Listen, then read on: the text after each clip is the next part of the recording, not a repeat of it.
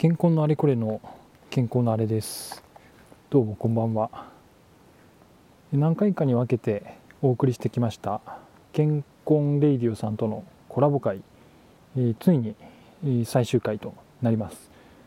今回はですねまああのお酒が深まってくるとしばしばあることなんですけど一周回って真面目な話になるっていう感じでですね、えー、今回お届けする回はあの飲み会も後半であのポッドキャストやってるとですねあのいろいろ気をつけることがありましてですね特にこう間違ったこととか、まあ、なるべく言わないようにしたいわけなんですけど、まあ、そんな中でじゃあ間違ってるとか正しいっていうのは一体何なんだっていう、まあ、そんな話になっていったタイミングの様子をお届けしていきたいと思います。それではお楽しみください。いやあのねポッドキャストやっててそこは気になるね。あの気をつけそこだけはやっぱ気にしちゃう。そのジェンダーとかまあ例えば差別とか自分この間もねそのツイッターに対して弟からあの LINE が来て、はい、あの「このツイートちょっとやばくない?」って言われて。ええー、そう。なんかねそれはやっぱり気になってちゃってかあの気になっちゃうというか気にしなきゃいけないしうん。そうでこうやってツイッターにまあ何かフォロワーがいて、はい、ポッドキャスト聞いてくれてる人がいると気づかずに誰かを傷つけてしまう恐れというのはやはりあるなるほど。ので、うん、それはやっぱりしたくないから、はいはいはいしたくないけどあのなんていうかな意図せずしちゃう可能性っていうのが存在するのでそれをしたくないからしないようにしたいっていうのはなんかやっぱ発信する時やっぱ気をつけちゃうそれはどうやって努力してるの？そのリスクマネジメントというか。いやチェックとかじゃなくて多分インプットの方だと思う。アップデートをし続けないといけないと思うんだよねそれね。いやでもねその具体的な方法は自分でもあんまり言語化できていないが、あの大事なことはあの意図せず誰かを傷つけうるっていう可能性を、うん、あのずっと気にすることっていうか、うん、そのなんかマインドセットしかない気がする、うん。なんか言っちゃうかもしれない、言っているかもしれないし、言ったかもしれないっていうことをずっと気にするっていう。でそれはやっぱり不特定多数の人が聞いてる見てるってことをあの意識する。で聞いてる人のなんていうか属性とか聞いてる人の価値観がものすごく多様であってある一定の価値観の人にとってはすごく傷つくとかいう可能性をこう気にするとかそういうことかなって感じがしますかね。それ私もすごい気にしていて、うん、でもなんか気にできるようになるのって結構難しくって、うん、例えば自分がある投稿した時にそれがバズったりとかすると、はいはいはい、いろんな意見が来るんですよ。そう。いう時にこういう意見があるんだとか、うん、これ言われたら正直きついとか、うん、いろんな感情に見舞われるんですよ。その時になんか発信するのの責任の重さというか、のなんか身に染みたりするし。でフォロワーさんが増えてきたりとかすると、うん、やっぱりその気をつけなきゃいけないこと。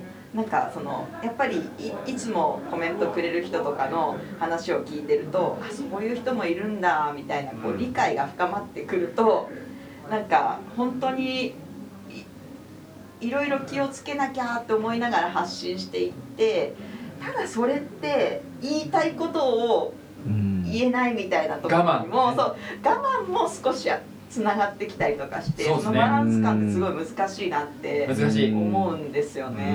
難しい。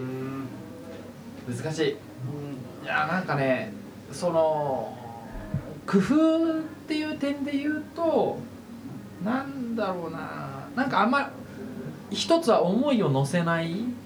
自分のポッドキャストのスタイルで言えばここにこんなことが書いてあってとかそう情報系に持っていくと、あの割とあのトゲが立たない。これはレイディオさんとはもうあの路線路線が違うから。路線が違うからできることなんだけどここにこう書いてあります。こんなふうですっていう路線あの情報系に持ってってちょこっと意見を足すとかだとなるほどね。トゲは立たなくなりやすい。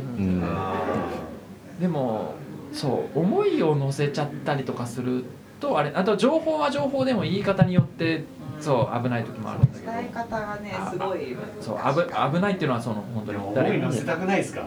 そそれはねある。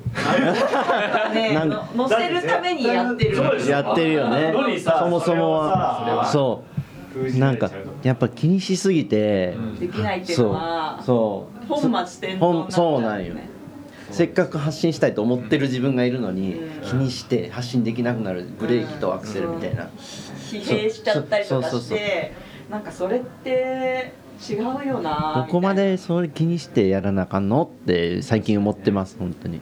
もう一つはあの、うん。バズらないっていう方法。そう。そうだよ。それは。あるそうだアンチが出てきたってことはバズってる証拠だからそうそうそうそう。であの要はターゲットを絞って絞り切ってるうちは結構大丈夫でうん。健康しか聞かないコンテンツだったらうん。そんなに大丈夫な気がする。うん。確かに確かに。とか今そういう状況なんかもしれないですね。そうそうそうそうそう。うん。そういう時は割と自由に言いやすい気がする。うん。直子さんのいろんな SNS 活動はいろんな人が見てるから。そうね。それはまたフェーズが違う。そうそううん。ツイッターで前発信してちょっとプチバズりしたやつとかは、そのまあその私もこう街歩きとかはい。街づくり系なんで、うん。やっぱその街にある構造物とかが気になって、うん。それをなんか深掘りするみたいな投稿をした時に、うん。まあちょっとバズって、うんはいはいはいはい。なまあやっぱりその私今大阪なんでなんか大阪系のその土地のいろいろある中でうん。そういう投稿をすると、うん。なんか排他排他的なものだとか、うん。なんかあいろんなその土地のいろいろがあるんですよ。うんうん。これですよね。そう。そう分かる。そう。ついて分かるそうそうなった時にでもなんかそれに対して私がコメントを安易にするのって違うなと思って職業病もあって、うん。でめちゃくちゃ本屋さんとかその図書館に行ってし歴史とか調べた上で、うん。あの間違ったことを発信しないようにしようと思って、うん。あの返事とかをしてたら、うん。なんかそういう大阪の歴史とかにうん。目を背けてるじゃねえかみたいなコメントが来るんですよ。お前えーと。私休みを2日間返上して、え図書館に行って調べてんのに お前は好きなこと言ってんなみたいな。本当そうっすね。関西人の悪い癖ですよ。絶対突っ込む。プライドが許さないから関西人でもは私もそういう大阪の人のうん。なんか土地に対する熱い思いっていうのはすごい好きなんですよ、はいはいはいはい。だからそういう人をもう好きっちゃ好きなんですよ、うんうんうんだからでもこうでも私はちゃんと分かりたいと思ってるのにその人はいやお前は目を背けてるだろうみたいな風に言われて SNS って難しいなってそうね。その時思ったんですよね。いやでもそれ最近ちょっと感じることがあって SNS に限らず人と人のコミュニケーションの時にあのなんつうかな正しさのこう効果を感じる時があってうん。正しいことを言ってる時って正しいって思ってるんだけどその正しさで人の心を正しければ正しいほどその人の相手の心を動かせられない時がある。なるほど。そう。あわかります。それは目的がその人の心を動かしたい場合正しさを脇に置いて頼むとか、うん。あこれ SNS と別の話ね、うん。ちょっと今自分のね会社の出来事の話してんだけど、うんうん。めっちゃわかります。そうなんかね頼むとかなんかあの普通に相談するとか、うん。こういう意味でこうだから正しいじゃんだからやってよ、じゃなくて、うん。あのー悪いんだけど頼むっていうとか、うん。うん。なんかね正しさうんってややこしいっすややねこしい。って思ったりして、うんです。ねうんうん。そう。正論言うなよってなりますもうん。んそう。正論言ったらそうだよ。っていうそうそう。そう正論じゃないんだよな。そう。世の中って正論じゃないのね。で我々芸術者っていうか健康だとやっぱ根拠とかって大事だから、気にするんだけど意外に社内の調整する時根拠は置いた方がいい時とかがある。ある。ある。てかもうなんなら発注者さんと議論をしたりはい。ちょっとこうネゴシエーションする時もうん。正しさ一回置いた方がいい時とかある。ある。あ れがねこう歯がゆいっていうかね。歯がゆいもある。うん。でもなんか人間のこの機微を感じて面白さでもあるっていうか。そうですね。だって両方あるんだけどうん。悔しい時もあるんだけどうん。でもでもあえて我慢しておいてうまくいった時はそうなんかやれたなって思うしいや人間って面白いなと思っていや本当この間そういう話があったの。ええでも結構僕がみんなからしたら若手って思われどうぞおうおううんうん。まさにそのエピソードっぽいんですけど、え僕はもう真っ向から、はい。いやこれはもうこっちの方がいいに決まってますよ、はいはいはいっていう意見を言ったんですけど、うん。やっぱりここはうん。関係機関の意見もあるし、発注者の思いもまた別であるから、でポンちゃんがそうやって思ってる意見っていうのもあるんだけど、うんうん。そこはまず目の前はお客さんだからあ上司との会話。女子とかはいはいはいはいはい。女子とかです。でまずはそのお客さんうん。とちゃんとネゴシエーションというか、うんうん。コミュニケーションを取った上で、うん。その先のことを引き出す形じゃないとなるほど行くわけないよって言われて。なるほど。うんなるほど。だからあのーあ正論だけじゃないっていか。そうですね。んあのまっすぐにぶつけるだけでもダメだし、うんうんうん。そのちゃんと順序立てて自分の行きたいストーリーに持っていくことが大事っていうのは、あ確かに言われたらそうだな。青かったなって思いました。ね。さっきの若手論にも関係するけどはいはいはいはい。年取るとそういうのがちょっと柔軟にそうなる感じはやっぱある。うんで柔軟になるためには一回ぶつかって玉砕する必要はある気がする。それは八さんにぶつかって玉砕するパターンもあるしさっはいはいはいはい。きポンチャさんが言ったみたいに、うん。そう上司にこう主張をして上司から止められたりとかもどうし両方あるんだけど、いや本当にこう迂回した結果行きたいところに行けたわっていうのを目の当たりにするとそれが年取るってことですわ。いやーこれなえでもなんか半人前ですわ。玉砕したタイミングっていうか、これがきっかけにみたいのってあります？いやいっぱいあってね。いっかぱいあるし喋れることばかりじゃない。まあね。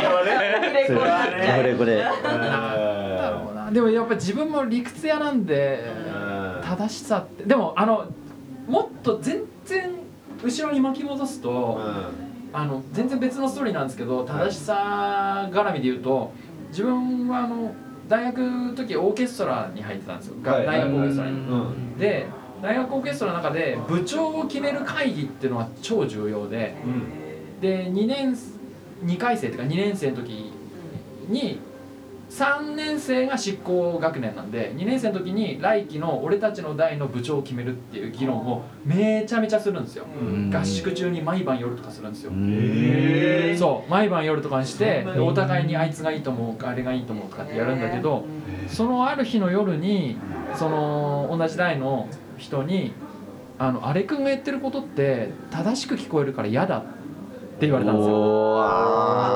それは今でもずっと心に残ってて正しく聞こえることっていや正しいこと言おうと思って言ってるから正しいじゃん。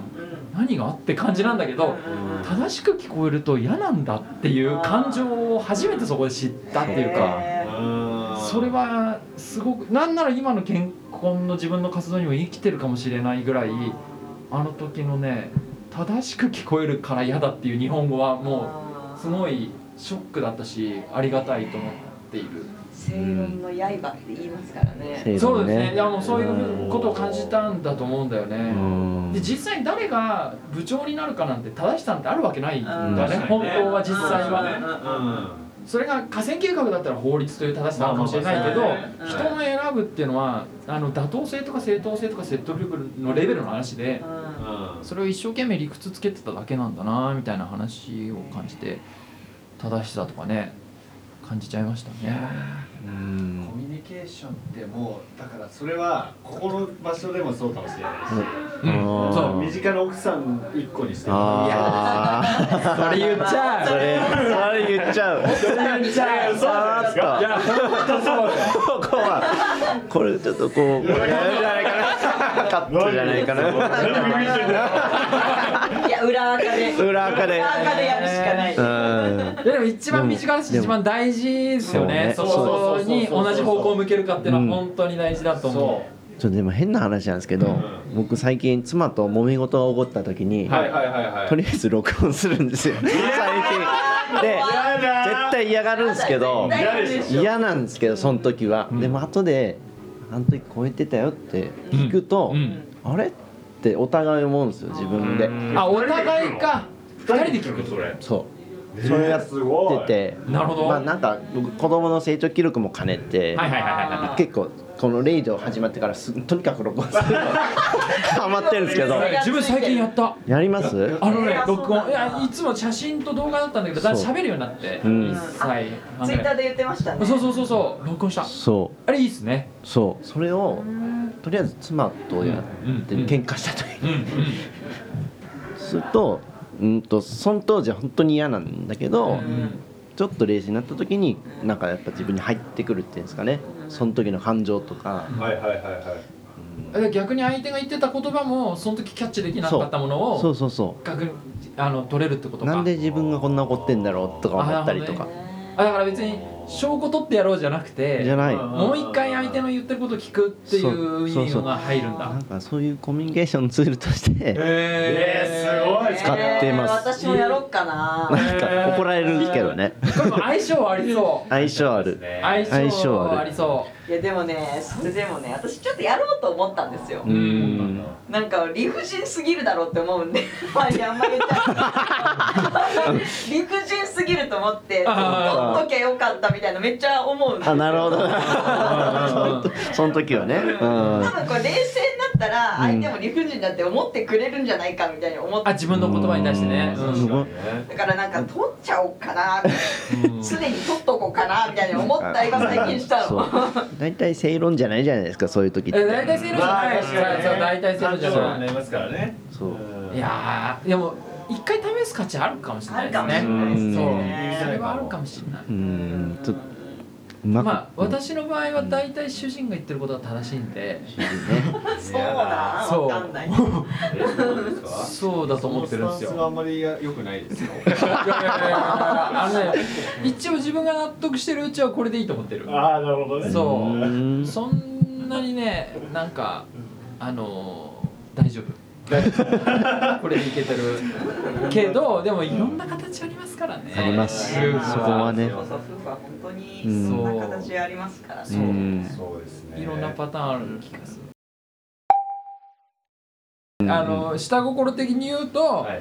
レイディオさんが伸びていただくとオフィシャルなので皆さんは、はい。それうん。紐づいてうちのポッドキャストも聞いてくれる人増えるかなって 下えで心ね。もやっぱりそういうコラボって大うん事大事あそうそう大事大事ですよ。うん。だってなんかアメリカの有名なアーティストとかでも、うん。コラボめっちゃするじゃないですか。確かそうですね。それでやっぱりそうフューチャリングうでやっぱりお互い伸びていくって。うん。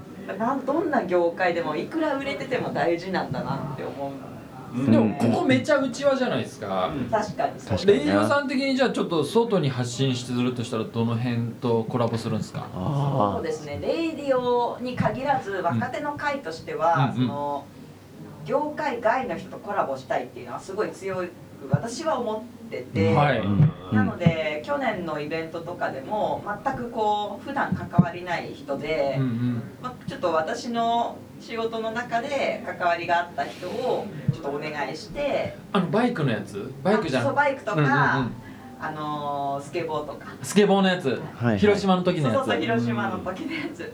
であのーまあ普段関わることない人とうんうん。コラボしたり意見交換するっていうのをこれからもすごいやっていきたいと思ってるんですよ。確かに、うんうんあの長野の時もねやってましたよね？ウィルサミ長野のウィルサミットでコーディネートしてくれた人はいはいはいと一緒に撮ってるやつ上がってましたよねああいうやつだ。そうですね。だから普段本当関わらない人でう、ん。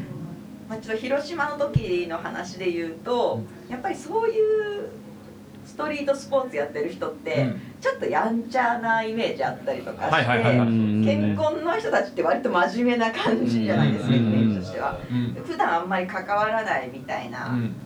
人と実際に話すとすごい共通点があったりとか、熱い思い持ってたりとかして刺激になったりするっていうのってうん。すごく大事なことだと思ってるんで、うんうん。これからもうどんどんやっていきたいと思ってるんですよね。コラボ。なるほどね。そういう話で言うとうん。すいませんこの間タイ料理屋で撮ったんですけど。タイ料理屋ね。いやあれはコラボだ。タイ料理屋ね。そうそういういいるんじゃないですかヨッピーとか周りに。そうかも。いるんじゃない？いつも行ってる焼肉屋とか。そう焼肉屋とか別に友おばちゃん達とかでも、うん。いや僕もなんか友達とかでうん。翻訳やってるやつとかへ広告代理え店のやつとかえいるからうん。なんかだ誰にでもいる気がするんですよ友達と確かにね。だからそういうのを取ってきてもらって。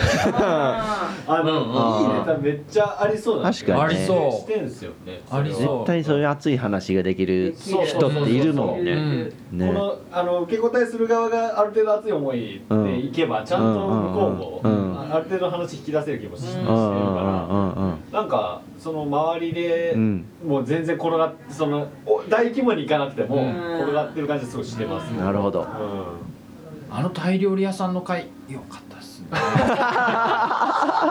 ですか？いや新しい境地来たと思って。新しい境地。居酒屋かよと思って。いやでもあのマスターもね面白い人だったし。すごいですよ。いい日常感がねポッドキャスト出せるのもいいですよね。そうそう確かに確かに。確かに。フラット、うん。もうだって別に全然意識してなくて、うん。なんかやってるって話したらなんか「えー、面白いね」とか言って「えー、じゃあ撮ります?」みたいな。本当それぐらいのノリで撮った。だけへー。なんか今撮り始めたなみたいな感じだった。そうすごいへー。よかっっていう気軽さも良さだと思うので、うんうんうん。だから誰でも撮ってきてほしいんですよ、そういうの。なるほどなるほどなるほうん、それは思いますね。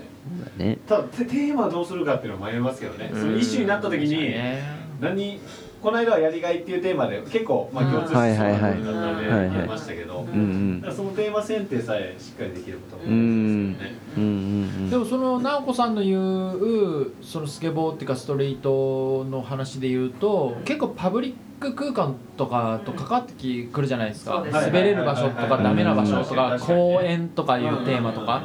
だからやっぱ我々人の暮らしに関わってる分うんなんか探せば共通点とか、うん。こう交差する話題って見つけれるのかなと思って。めちゃくちゃあると思いますね。ね。うん。確かにね。やっぱりそのその時の話で言うとそのそういうストリートスポーツを核にしたうん。地域を活性化したいとか元気にしたいみたいな思いがやっぱり根底にあって、なるほどね。なんかそこって健康にすごい通じるところだし、うんそういう熱い思いって業務に忙殺されるとなんか忘れがちなところをその人たちが改めて言っなるほど。てくれるみたいなのすごいあるんですよあー奮い立たせてくれる。というかねね。ある。うん。ーあれもう目の前の山を越えるしかないみたいな気持ちあるああもうリフレクションさせてくれるっていうそう。確かに。ところもすごいあるし、あそうだった。うんこれやりたかったんだったみたいなやつ。確かにある。で大体一緒に飲んだらバカなんですよ。今日のちょっとテーマですね。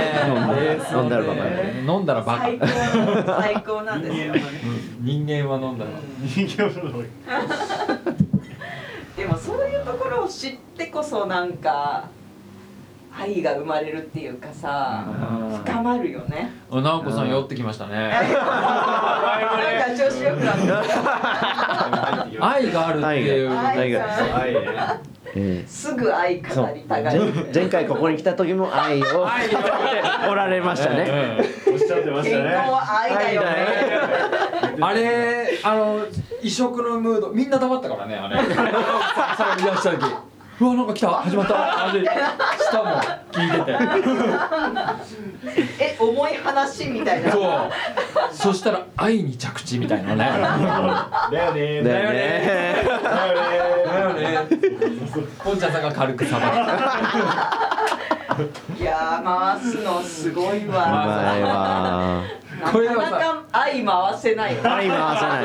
愛は回せない。愛は回せないこのやつですね。はい。最後まで、えー聞いていただきありがとうございます。4回にわたって、えー、健康レイディオさんとのコラボ会をお送りしてまいりましたが、えーいかがだったでしょうか。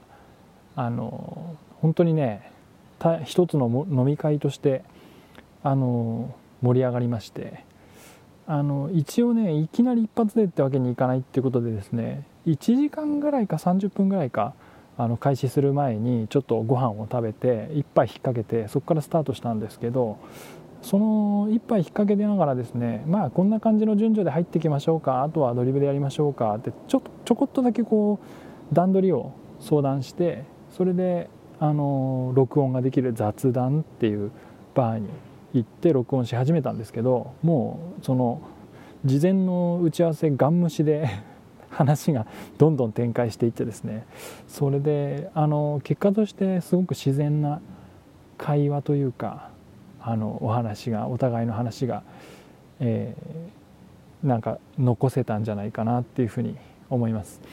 何遍聞いてもですね私があのだんだんおっさんなりのこうなんていうか敬語も使えないタメ口のなんか感じの悪いおっさんに酔っ払いのおっさんになっていってしまうのがねあの後から聞くと非常に気になって特にあの、まあ、メンバーの中では一番若かったポンちゃんさんにあのだるい絡み方をしている瞬間なんかもあって非常に反省してるんですけどあのぜひちょっとまたこれに懲りずあのあれさんなんやかんや絡み出づらかったなってこう思われないようにちょっとご勘弁いただいてまた、えー、折に触れて、まあ、今回最後っていうことなく時々やりたいなって個人的には思ってますんで今後とも、まあ、健康を発信するポッドキャスター同士としてですねぜひよろしくお願いしたいと思っております。